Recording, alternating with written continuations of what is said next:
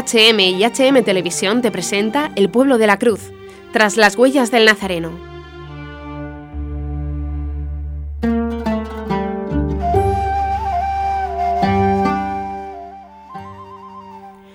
Nos habla el padre Don Uzunalil, sacerdote misionero salesiano que estuvo secuestrado 18 meses a manos del Estado Islámico.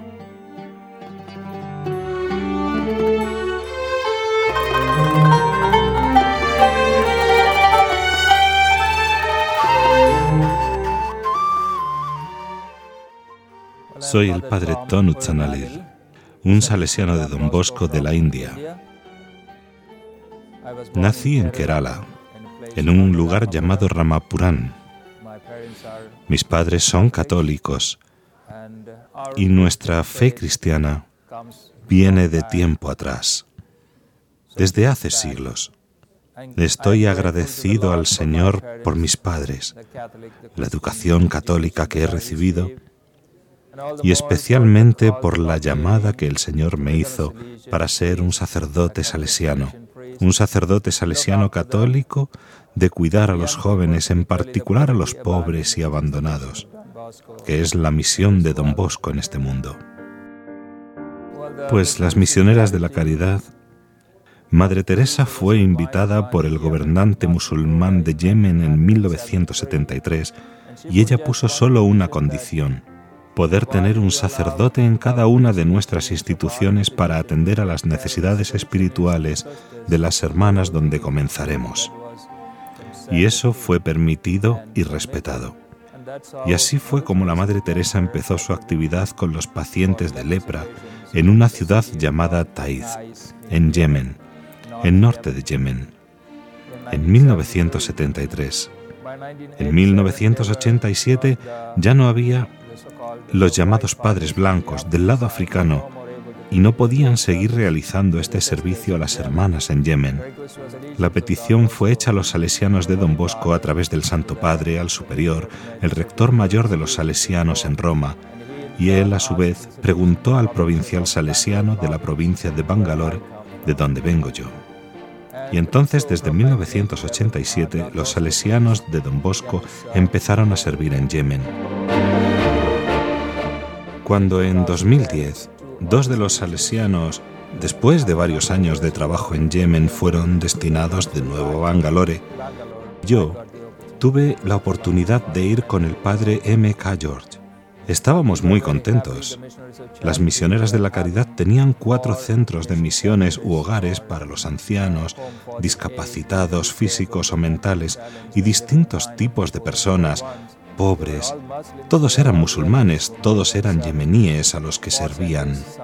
Cuatro centros en Sanaa, la capital, en Taiz, en el centro, en Eiden o Aden, al sur del puerto de Yemen, Odeia, cerca, alrededor de la costa del Mar Rojo. En cada uno de estos hogares estábamos cuidando a más de 100 personas. Los primeros años no tuvimos dificultades. Podíamos viajar de arriba abajo, de noche o de día. Todo iba bien. Pero con la llegada de la primavera árabe, en el 2011, el gobierno fue derrocado. El gobernante que había gobernado alrededor de 32 años fue echado del poder y su vicepresidente fue el presidente. Pero su gobierno no fue bien. Entonces un grupo tribal de Yemen llamado los hutíes se levantó y tuvieron al presidente en arresto domiciliario. Él escapó a Adén. Cuando ellos llegaron allí, él se escapó a Arabia Saudita solicitando la ayuda del rey saudí. Arabia Saudí formó una coalición de varias naciones y luego empezaron a bombardear las posiciones hutíes en Yemen. Esto fue la guerra civil. Después de esto, con esto empezaron los problemas en Yemen. Cuando los hutíes fueron expulsados de Adén, nosotros teníamos tres iglesias allí en Adén. Los otros lugares eran casas alquiladas que servían como parroquias. El gobierno permitía a los sacerdotes trabajar como sacerdotes, pero sin poder predicar a la gente que estaba fuera, sino solo en los locales. Nosotros nos ocupábamos del cuidado de los cristianos, de los católicos que iban a trabajar a Yemen y, claro está, del servicio a las misioneras de la caridad. Los salesianos de Don Bosco son los únicos sacerdotes en Yemen y las misioneras de la caridad son las únicas religiosas en este país. Yo estaba en Bangalore en el mes de febrero, en el 2015. Fui devuelto a Bangalore debido a ser frágil mi salud. Tuve un pequeño problema de cáncer en mi garganta. Por eso regresé. Llegué a Bangalore en el mes de febrero. Tal vez en marzo o abril, cerca de Semana Santa, Arabia Saudí ya estaba a punto de bombardear todo el país, bombardear las posiciones hutíes. El gobierno indio ordenó que todos los indios evacuaran el país. Entre ellos, tres de nuestros sacerdotes fueron obligados a regresar a la India. El que fue conmigo, el padre George, decidió quedarse, porque las misioneras de la caridad también decidieron quedarse, porque decían que no iban a abandonar a los pacientes en ese tiempo tan crucial. Así que estando en Bangalore, habiendo los otros regresado, llegó la Pascua. Y fui a saludar al nuevo provincial, mi nuevo superior provincial, para desearle una feliz Pascua. Pero en esos días me vino un pensamiento, una inspiración de pedirle permiso al provincial para regresar al Yemen. Yo era el único sacerdote que tenía un visado para sacerdotes de los asuntos religiosos de Yemen y había estado trabajando en Edín o Adén, él me dio permiso, después de hacerme algunas preguntas. Me dio la bendición de María Auxiliadora de los cristianos y me permitió viajar, pero por la guerra ya no había vuelos directos a Yemen, así que fui a Abu Dhabi. El obispo, Paul, que era el obispo de Yemen, Omán y Emiratos Árabes Unidos, me dio su bendición. Él lo organizó para que yo fuera a Djibouti, un pequeño país en el cuerno africano opuesto a Adén de Yemen, pensando que yo podría entrar en Aden en barco, cosa que no fue posible, porque las autoridades del puerto me lo impidieron. Tuve que esperar un mes y el 2 de junio de 2015 tuve la oportunidad de ir a Sanaa, la capital de Yemen, en un vuelo de la Cruz Roja dependiente de la ONU, donde era yo el único pasajero. Al llegar a Sanaa, por supuesto, estaba el padre George y las hermanas. Estaban contentas de mi llegada. El padre George era capaz de servir a los tres centros, Sanaa, Thais y Jodeidah, pero con la dificultad para viajar por la guerra, los tiroteos y bombardeos y demás, no podía estar yendo a Den. No pude ir de inmediato a Den porque debía viajar por carretera y la distancia es de más de 500 kilómetros. Por el bombardeo y las dificultades, tuve que esperar un mes en Sanaa hasta finalmente llegar a Den. Llegué el 1 de julio de 2015.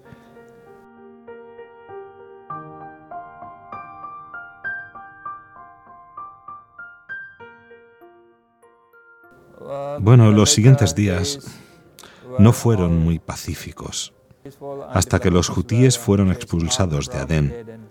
Pero para sacarlos de Adén, el gobierno usó un tercio del gobierno la ayuda de distintos grupos fundamentalistas como Al-Qaeda, ISIS y otros grupos terroristas. Cuando fueron expulsados, quizá alguno de los grupos fundamentalistas destruyeron las tres iglesias de Adén una, la iglesia catedral, la profanaron completamente por dentro. En otra iglesia pusieron una bomba que explotó solo el edificio, quedaron las paredes y la tercera la quemaron. Del techo no quedó nada, una vez más solo quedaron las paredes. Después de llegar, alguien me llevó a ver esto y a la vuelta veía más personas muertas en la calle a raíz de la guerra, los bombardeos y demás. Bueno, cuando las cosas se calmaron un poco, en el hogar para los mayores, donde estábamos cuidando casi 100 ancianos, hombres y mujeres, todos musulmanes y ciudadanos yemeníes, había cinco hermanas de la Madre Teresa y tenían alrededor de 12 o 13 trabajadores, hombres y mujeres, que también eran musulmanes para ayudarles en el trabajo. Bueno, el 4 de marzo de 2016 nunca hubiéramos esperado que tal cosa ocurriera. Nunca recibimos ningún tipo de aviso. De hecho, el gobierno proporcionaba dos personas armadas, dos soldados armados para vigilar el hogar en la sala de seguridad. No tuvimos misa esa mañana, tuvimos una hora de adoración eucarística y yo di la bendición eucarística. Solo las hermanas y yo estábamos en la capilla de las hermanas. Yo me estaba quedando con las hermanas porque la iglesia catedral donde antes me quedaba está a 18 kilómetros y no era aconsejable estar viajando y era difícil. Así que después de la bendición, la bendición eucarística, ellas me sirvieron el desayuno y yo estuve un tiempo en la capilla rezando. Quizá a las ocho y media de la mañana salí y las hermanas ya se habían ido a cuidar de los ancianos, servirles el desayuno, las medicinas y esas cosas. Esto está a 120 metros de la verja principal o de la casa de las hermanas. Todo está dentro del mismo recinto. Yo salí de la casa de las hermanas para entrar en el otro camino que lleva al hogar de los ancianos pero a mitad del camino escuché dos tiros que venían de cerca de la verja principal. Eso no me asustó porque estamos acostumbrados a escuchar explosiones de bombas y tiroteos con frecuencia allí alrededor. Mientras yo bajaba, el hombre con la pistola me agarró de la mano y yo solo le dije, soy indio.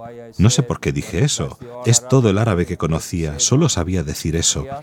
Él me dijo que me sentara en la silla que estaba al frente de la sala de seguridad. Mientras iba, el jardinero que estaba regando el jardín estaba corriendo para apagar la bomba de agua. Le dispararon. Él cayó en el camino, comenzó a desangrarse y murió después. También trajeron a otro joven que estaba trabajando ahí. No se encontraba bien, él estaba descansando en su habitación. Ellos lo trajeron a la sala de seguridad donde yo estaba sentado, frente a la sala. Les vi llevárselo y dispararle. Después, el hombre con la pistola silenciadora se fue a caminar esos 120 metros que llevan a la entrada del hogar de los ancianos. Al poco tiempo trajo a dos de las hermanas, hermanas de la Madre Teresa, Anselm y Marguerite, con las manos sujetas con unas bridas de plástico. Las trajo y las puso dentro de un automóvil estacionado enfrente de la sala de seguridad o frente a la verja, pero dentro. Se fue una segunda vez y al poco tiempo trajo a otras dos hermanas, Judith y Reginette, y de la misma manera las metió en el coche. Se fue otra vez y regresó solo. Pensé que la quinta hermana estaría muerta al otro lado. Regresó y sacó a las cuatro, dos a los jardines por allá, y se pudieron oír dos disparos. A las otras dos vi cuando las disparaban en la cabeza por detrás, a poca distancia. Las habían colocado a unos cien pies de donde yo estaba sentado y se cayeron con la cara boca abajo. Lo único que podía hacer era rezar. Señor, ten piedad de ellas, las hermanas, y de los que están matando también. Así recé porque estamos acostumbrados a rezar por la conversión de todos estos grupos fundamentalistas y por el fin de la guerra en Yemen. Y hacíamos esta oración en nuestra capilla. Después de acabar eso, ellos me dijeron ir al coche. Pensé que seguiría los pasos de las hermanas, pero me preguntaron si yo era musulmán. Yo dije no, soy cristiano. Sea por lo que sea, poco tiempo después Abrieron el maletero y me pidieron entrar. Me ayudaron a entrar y cerraron la puerta. Poco tiempo después volvieron a abrir y tiraron dentro del maletero del coche el mantel blanco del altar y el cubremantel. Y eso cubría algo y yo pensé que sería el sagrario de la capilla de las hermanas. Eso pensé. Cerraron la puerta y entró quien necesitaba entrar al coche.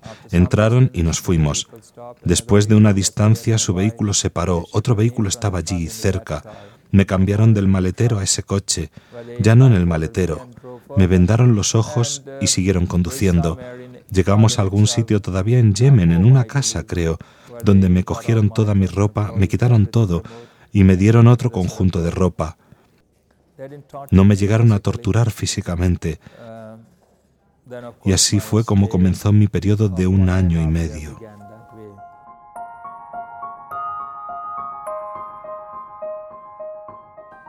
Ellos me trasladaron de lugar en lugar, quizá cinco o seis veces, en ese periodo de año y medio. También hicieron vídeos de mí y me pedían decir lo que ellos querían. Haciendo estos vídeos me pedían decir una fecha específica o ellos la escribían en un papel y me hacían sostenerlo. Una de esas fechas, me acuerdo bien, fue el 27 de diciembre de 2016. Así supe que la Navidad había pasado hacía dos días. No tenía ninguna otra manera de saber el mes o el día. No me era permitido verles ni ver los alrededores. No me metieron en ninguna cárcel o habitación oscura o calabozo pero debía estar en habitaciones de algún hogar porque yo podía escuchar el sonido de mujeres y niños de lejos. A lo largo de ese año y medio podía escuchar también aviones que volaban encima y explosiones de bombas y disparos. Entonces, no sé dónde me tuvieron exactamente, pero ciertamente en Yemen fue donde me secuestraron. A pesar de que vi todas esas matanzas y muertes y todas esas cosas de la guerra, especialmente el 4 de marzo, sé, pero el Señor me dio la gracia, yo lo creo así, de no tener ningún tipo de pesadillas, ni crisis emocionales, ni depresión. Yo me había rendido a la voluntad del Señor. Señor Jesús, si es tu voluntad, libérame lo antes posible y si... Dame tu gracia para cumplir la misión que tú tienes para mí en mi vida. Puedo describir la actividad de un día, el resto es más o menos igual. Como no tenía problemas para dormir, ninguna pesadilla y esas cosas, me solía levantar y dar gracias a Dios por el día, rezar el ángelus y después rezar un Padre Nuestro, Ave María y Gloria y el resto de oraciones del día, una oración por los muertos, por las cinco hermanas que pensaban estaban muertas. Y después, claro, la coronilla de la Divina Misericordia, dos o tres o cuatro rosarios, meditaba en las estaciones de la cruz y una misa espiritual donde no tenía ni el pan, ni el vino, ni los libros. Entonces decía las oraciones de la misa y le pedía al Señor que proveyera espiritualmente el pan y el vino. De esta manera pude celebrar la Eucaristía casi todos los días, y rezar por todos los que estaban ahí, los vivos, por el fin de la guerra, mis captores, etc.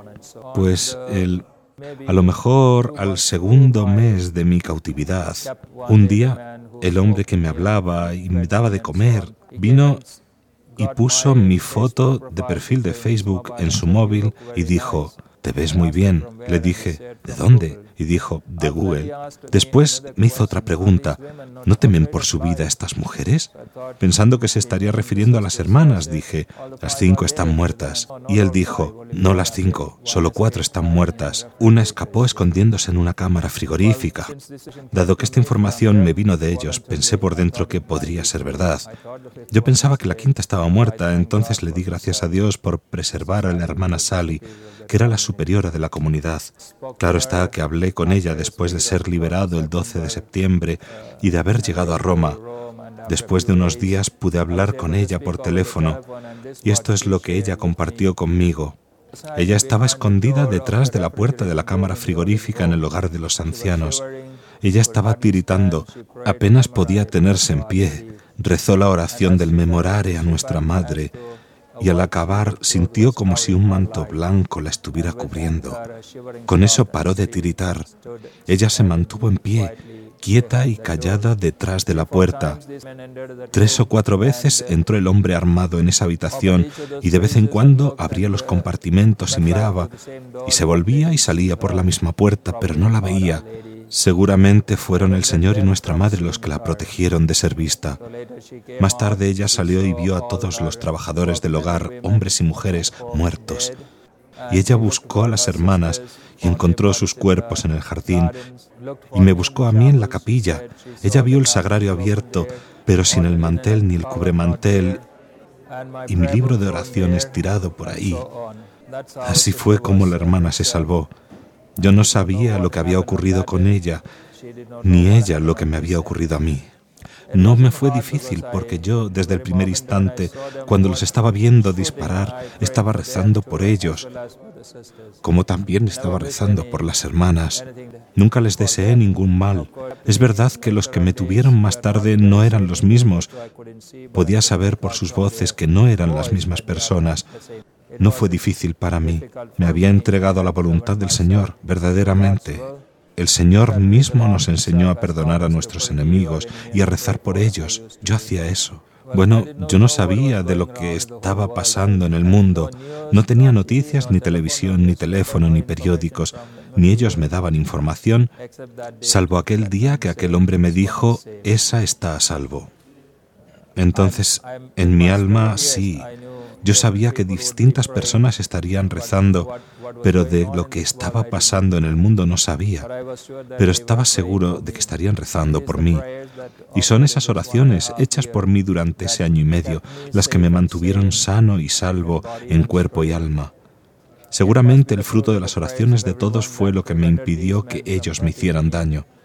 Yo era diabético y estaba tomando insulina antes, pero aún sin la insulina estuve bien.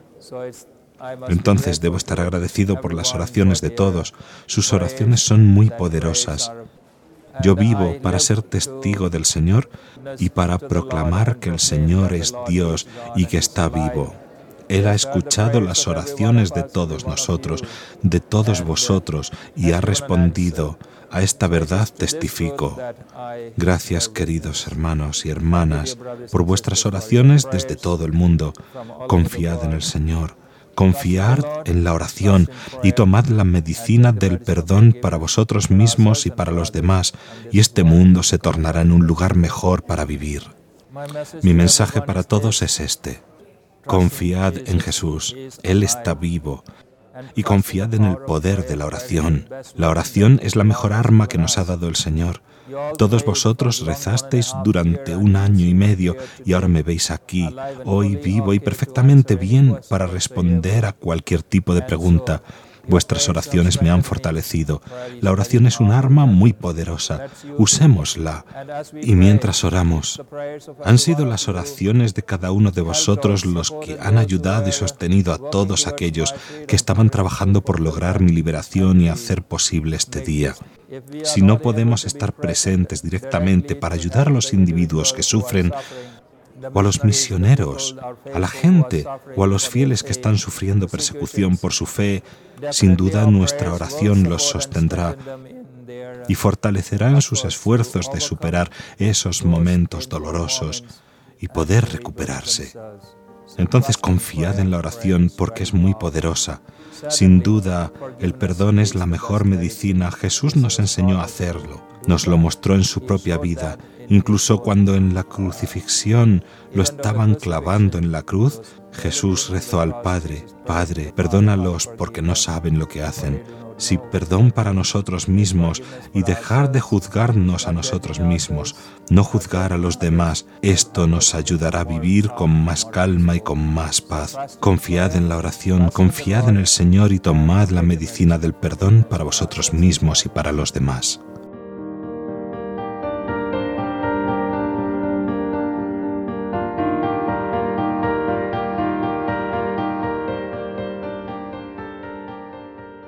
Has escuchado Tras las huellas del Nazareno.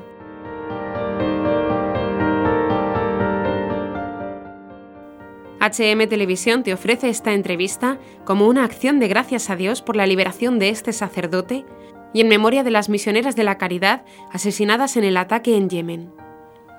Nuestro agradecimiento a la plataforma Más Libres de hazteoír.org.